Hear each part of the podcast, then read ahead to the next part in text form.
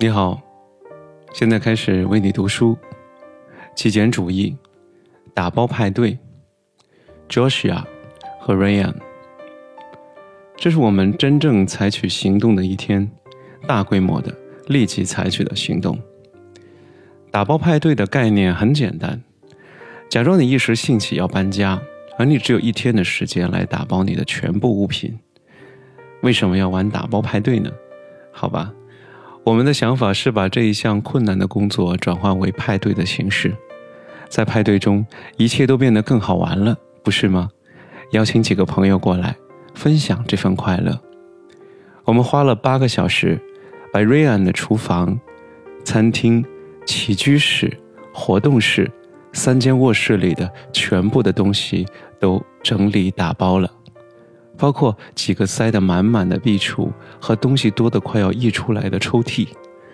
至于那些没有办法放进盒子里的东西，比如说大型的家具和器械，我们就用单子把它们盖住，这样它们就不能够被使用了。在派对的最后，就连 Ryan 起居室的沙发和茶几都被盖住了。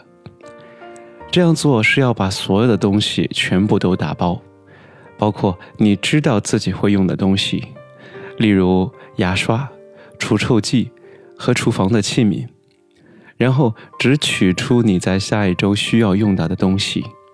所以，如果你今天稍后需要牙刷，你就把它拿出来；早上需要洗发水、护发素和沐浴露，拿出来；需要几件明天穿的衣服，拿出来。一周之后，你就会注意到绝大多数的东西仍旧装在盒子里。这时，你就要做出一些有趣的决定了：丢弃、售卖、捐赠。在派对的最后，瑞安有一个房间，从墙的一头到另一头全塞满了盒子、垃圾袋和大号的蓝色储物箱。但更重要的是，他拥有了一大堆空房间和空储物箱，让他得以继续在人生中前行，专注于重要的事物。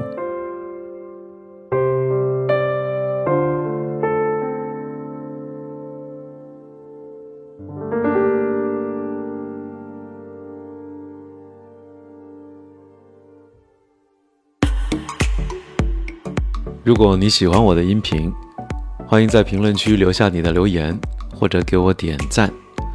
欢迎关注我的播客，在喜马拉雅中搜索“裸奔爷”，点击关注或者订阅本专辑，获得持续更新。